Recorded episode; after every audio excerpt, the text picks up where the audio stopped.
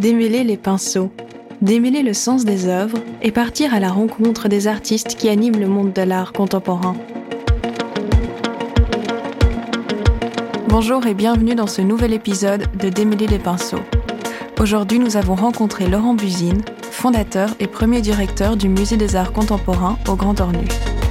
À l'occasion des 20 ans du Max, il revient en tant que commissaire d'une exposition nommée Les Fabriques du cœur et leur usage.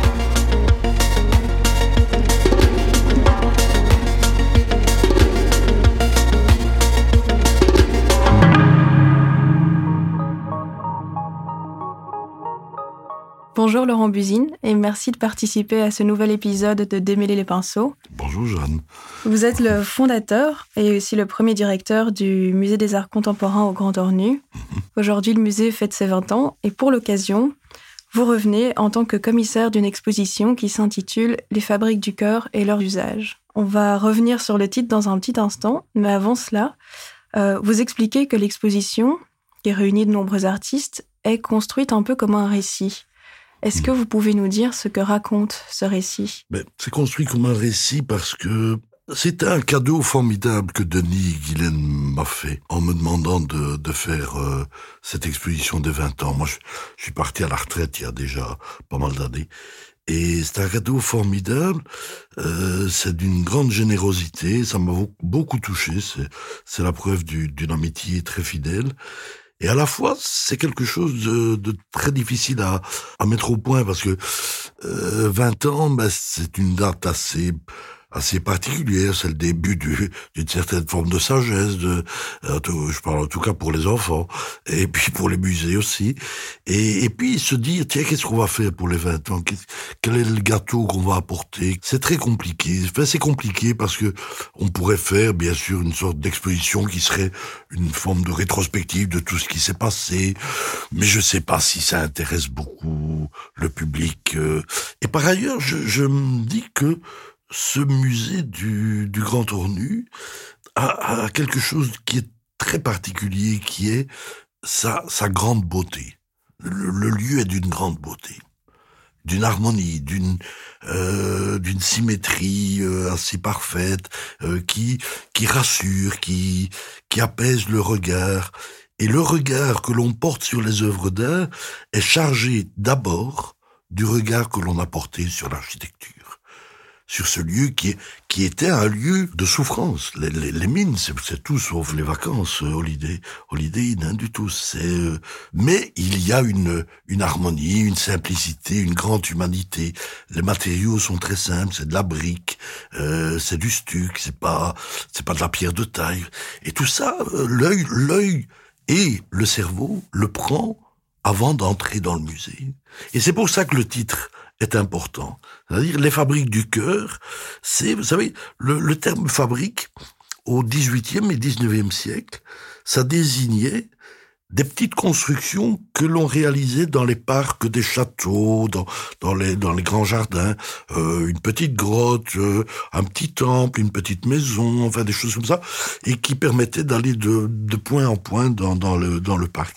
Ça s'appelait des fabriques, mais ça s'appelait aussi des folies. Donc le terme fabrique et folie sont synonymes. Or, ce qui, qui m'a beaucoup amusé, c'est en pensant à ça, c'est que le Grand Tournu, au départ, c'est une fabrique au, sens de l'usine, du, lieu où on fabrique quelque chose, c'est ça. Mais en passant au stade de, du musée, il est devenu une folie. Donc, j'ai pas voulu faire une exposition qui ait un propos de revendication, de démonstration, de quoi que ce soit, parce que je crois que l'exposition elle-même, quand elle fonctionne bien, remplit cette tâche. Donc il n'est pas nécessaire de dire nous allons parler de ceci ça va venir tout seul. Mais je voulais surtout que la, la liberté de lecture, de, on va dire la lecture de l'exposition, la lecture soit la plus grande possible. Vous avez parlé du titre et euh, du mot fabrique. Moi, il y a un autre mot qui m'intriguait dans le titre, c'est le mot usage. Mhm. Vous parlez des usages du cœur. C'est quoi Euh. les usages du cœur? C'est-à-dire que, en fait, euh, on, on n'y prend pas garde. Hein. On, on, croit que tout est spontané. Et, enfin, je ne sais pas si on le croit ou qu'on l'espère. Je ne suis pas sûr du, du, du, de, la, de la fonction. Mais non, en fait, on a des usages, on a des, des manières de d'appréhender les choses très très déterminées. Euh, J'ai jamais accepté l'idée que que l'art soit universel. Euh, non, on a, on a des façons de culturelles de, de vivre euh, sa vie. Vous savez, la douleur est, est quelque chose de culturel. On n'exprime pas sa douleur de la même manière en Europe euh, qu'en Afrique ou que dans d'autres pays. Et même le seuil de la douleur est une chose culturelle. Ça, c'est l'usage. Et donc, ce que je voulais essayer de montrer dans l'exposition, c'est laisser le libre cours aux gens de, de trouver leur, euh, leur propre usage.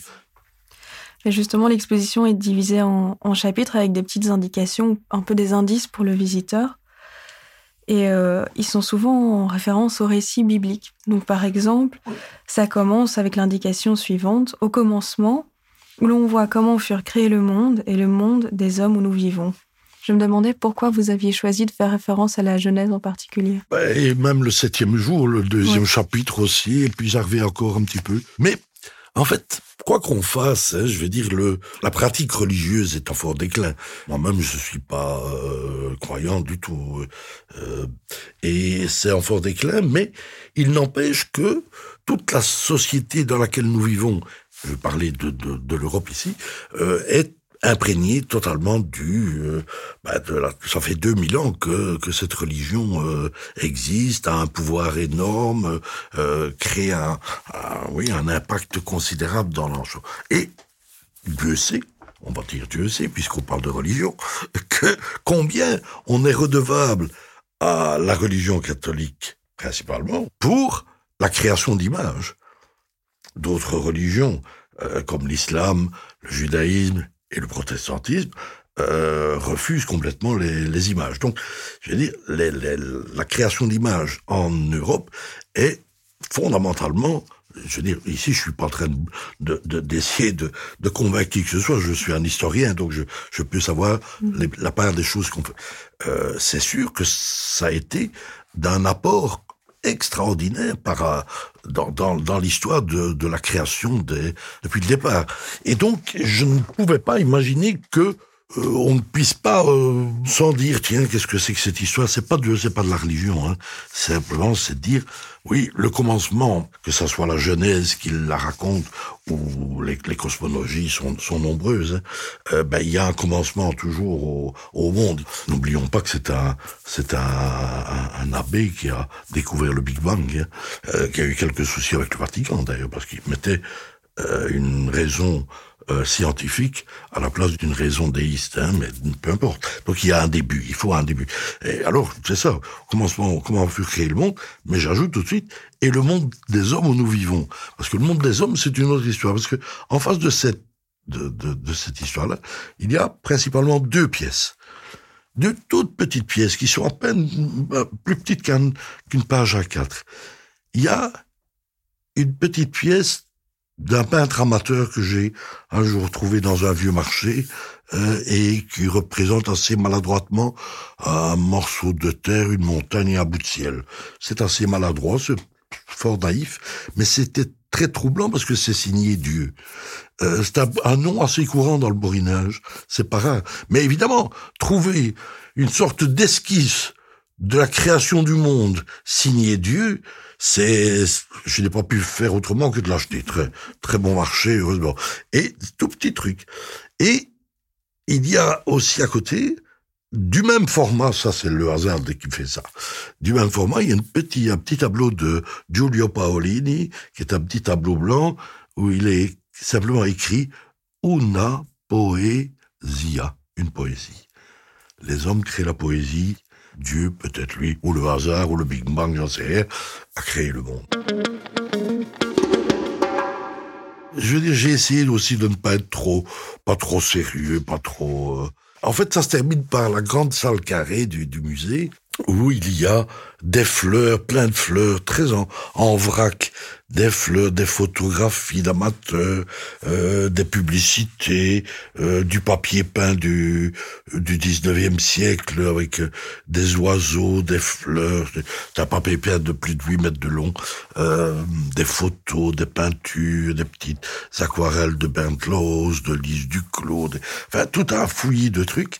Et en fait, c'est le paradis, quoi. On a commencé par le, la Genève, puis on, revient enfin au paradis. Sauf que j'ai pas voulu euh, appeler ça paradis, alors j'ai appelé ça Villa Mon Rêve. Euh, parce que, vous savez, quand vous êtes à la mer, à la mer du Nord, j'adore ça, c'est qu'il y a, il y a des villas qui s'appellent Mon Rêve, ou alors d'autres qui s'appellent Ça me suffit aussi. Ça, c'est plus chouette. Mais Mon Rêve, Mon Rêve, c'est formidable parce que quelqu'un, pendant toute sa vie, soit lui, soit ses parents, peu importe, pendant toute sa vie, a économisé dans le but de d'avoir enfin un endroit comme ça face à la mer et, et où il pourrait se reposer et être et être tranquille. C'est ça le. Et finalement, c'est peut-être ça le paradis. C'est la vie de la mon rêve simplement. Et entre le commencement et le paradis, il y a tout un parcours. Et notamment le septième jour où on voit une très belle vidéo de David Clairbout oui, qui s'appelle De Close et là, vous indiquez où l'on voit que l'existence est sœur de la solitude. Oui, c'est-à-dire, voilà, dès le départ, je, je me dis, ah, voilà, le commencement, tout ça. Après, on se dit, ouais, mais tout le monde va, ça va bien se passer, tout ça. Bon, dans, la jeunesse, ça se passe pas bien. Hein. Cain tue son frère, euh, euh, Adam et Ève doivent travailler comme des brutes pour euh, gagner leur, leur, vie. Enfin bon, ça se passe pas bien. Mais là, tout à coup, en fait, on, a passé une étape et il y a cette, euh, cette idée de la, oui, de la solitude qui peut, ou, en tout cas de la non-communication. Il y a cette euh, vidéo de David Clairbaud, c'est la dernière qu'il a réalisée, qui est vraiment euh, magnifique, très très très, euh, très dur, enfin dur, oui, oui, à, à, voir. Ça se passe dans une petite ruelle, qui pourrait à la limite être une petite ruelle du 19e siècle, comme il en existe dans les corons du Grand Ornu, hein, ça pourrait être ça. Et il y a un petit enfant qui est là, avec une casquette, et puis il y a des gens qui passent, quelqu'un avec une brouette, quelqu'un qui balaye. Il y a un grouillement de vie, mais euh, finalement il y a personne qui s'intéresse à la petite personne qui est là, dont on ne sait même pas très bien si c'est une petite fille ou un petit garçon. C'est hésitant.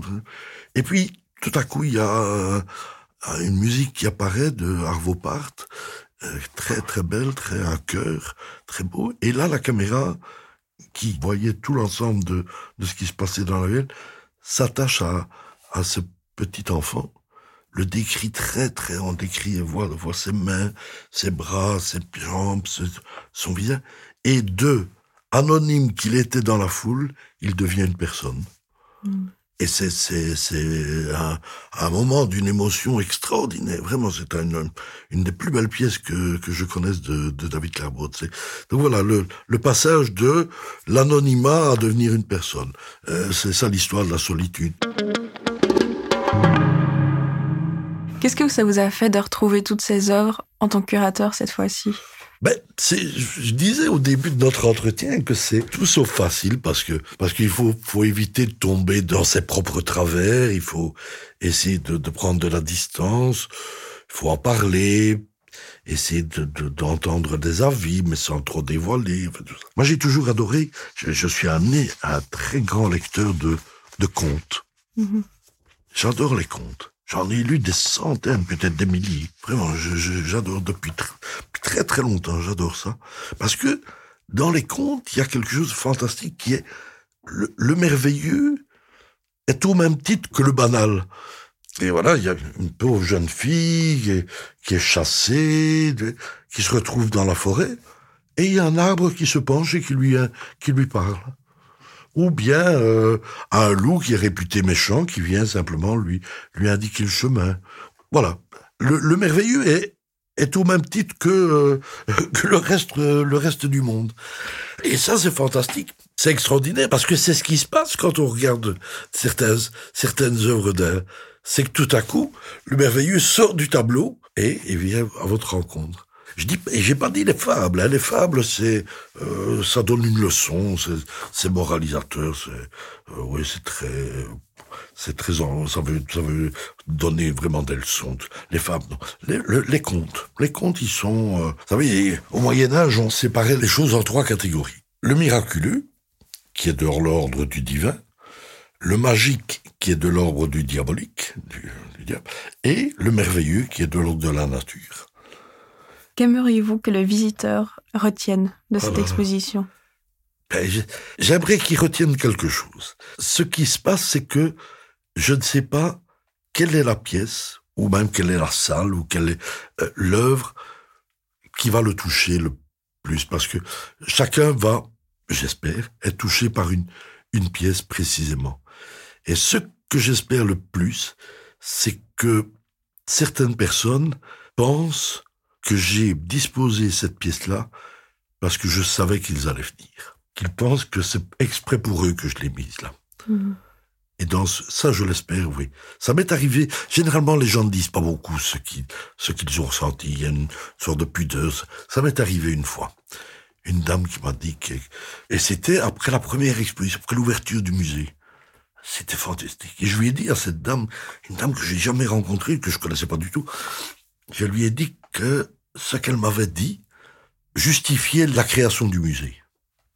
vraiment qu'elle elle ne savait peut-être pas à quel point ce, qu'elle m'avait dit était incroyablement important. Un musée, c'est fait pour ça. On met des choses, un musée, des expositions et tout, tout, le bazar. On met des choses en place et on pense, enfin on espère que quelqu'un vient, ah, il a pensé à moi. Même s'il ne me connaît pas, ça n'a pas d'importance. Parce que tout à coup, le, la relation qu'il peut établir avec une œuvre d'art est un moment de, de, de plaisir, de bonheur, de, de stupéfaction, en fait, tous les sentiments humains, hein. de tristesse, de rappel d'un souvenir heureux, malheureux, peu importe. J'ai une dernière question. Est-ce que vous pensez que regarder une œuvre, ça peut s'apprendre? Oui, oui, oui, oui, absolument. Absolument. C'est d'ailleurs un des, un des buts du musée. C'est d'apprendre. On apprend quelque chose. Oui, il y a un truc très simple. Si vous connaissez une œuvre, vous connaissez une chose, mais si vous en connaissez deux, vous pouvez même commencer à comprendre pourquoi vous préférez celle de gauche ou celle de droite. Euh, l'avantage de l'exposition, c'est ça, hein, c'est de réunir en un temps et en un lieu une série de choses qui sont dispersées dans dans le monde, et, et donc euh, de profiter de cette réunion pour parce que ce qu'on ce qu'on verra dans ce contexte-ci sera vu différemment dans un autre contexte. C'est là l'apprentissage. Apprentissage, c'est de savoir qu'on l'a vu dans un contexte et qu'elle dit autre chose dans un autre. C'est ça l'apprentissage. Mm. On a toujours intérêt à apprendre. Puis c'est tellement agréable d'apprendre les choses. Ce sera notre conclusion. Merci beaucoup d'avoir accepté moi, merci, C'était un plaisir. Merci. Merci beaucoup. Merci à vous d'avoir écouté Démêler les pinceaux. Vous pouvez nous retrouver sur toutes les plateformes d'écoute. N'hésitez pas à noter cet épisode et à nous rejoindre sur Instagram. À bientôt!